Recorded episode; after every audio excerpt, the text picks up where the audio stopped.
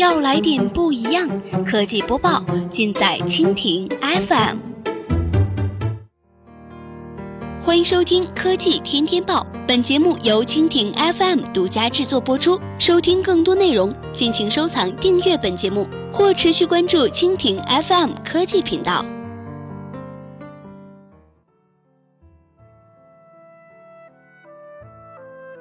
今天的科技天天报，我们一起来关注一下，叫价三亿起支付牌照缘何如此值钱？提起第三方支付牌照，多数人认为这个名词与自己无关，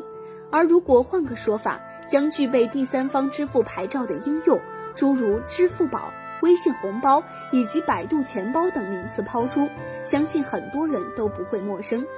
在 O2O 这个名词刚刚兴起的二零一二年。第三方支付被认为是线下连接线上的入口，彼时关于支付业务的探讨多被放在了电商这个领域，而随着百度、华为、小米等互联网公司的相继介入，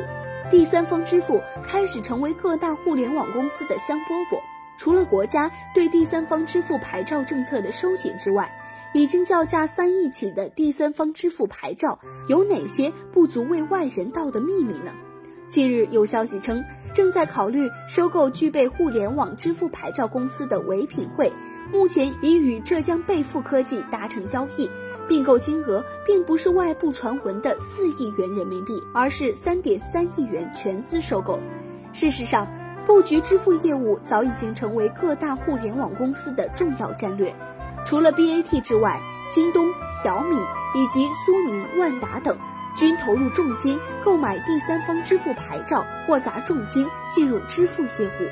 然而，从二零一四年开始，大多数人对于第三方支付的印象多集中在支付宝、财付通以及银联三者身上。业内多方人士也向记者证实，近年来多巨头的入局并未撼动支付领域第一梯队的霸主地位，三者在市场中的总占比超过百分之八十。令人遗憾的是。今年三月，腾讯公布的财报显示，其移动支付业务正处于亏损状态。在如此的市场背景下，为何还有诸多公司将支付捧为心头肉呢？腾讯总裁刘炽平在解读财报时一段话，或许能解释其中的某些原因。刘炽平称，当用户用腾讯账户里的钱在商家消费的时候，公司会向商户收取一些费用。也就是说，第三方支付公司的利润来源之一是帮助商户收单和付款时产生的手续费。我们也无法对这部分的手续费高低做出判断。据业内人士透露称，第三方支付平台的手续费约千分之三。以京东在去年第三季度一千一百五十亿元的 GMV 计算，假设全部为线上支付，那么仅手续费，京东就需要缴纳三点四五亿元。一旦第三方支付平台议价能力提升，将成为其成本控制的潜在威胁。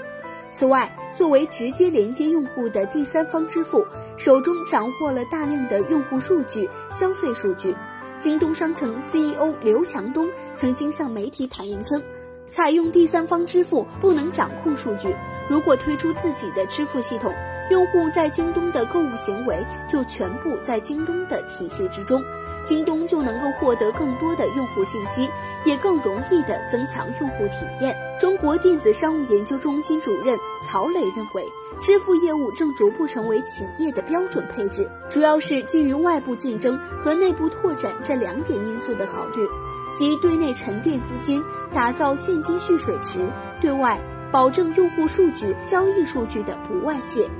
值得一提的是，今年初入华的 Apple Pay 也让很多国内手机厂商找到了支付入口。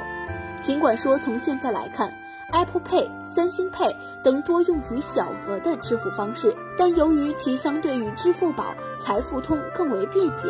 因此说手机厂商的入局或许能真正搅动第三方支付当前的市场格局。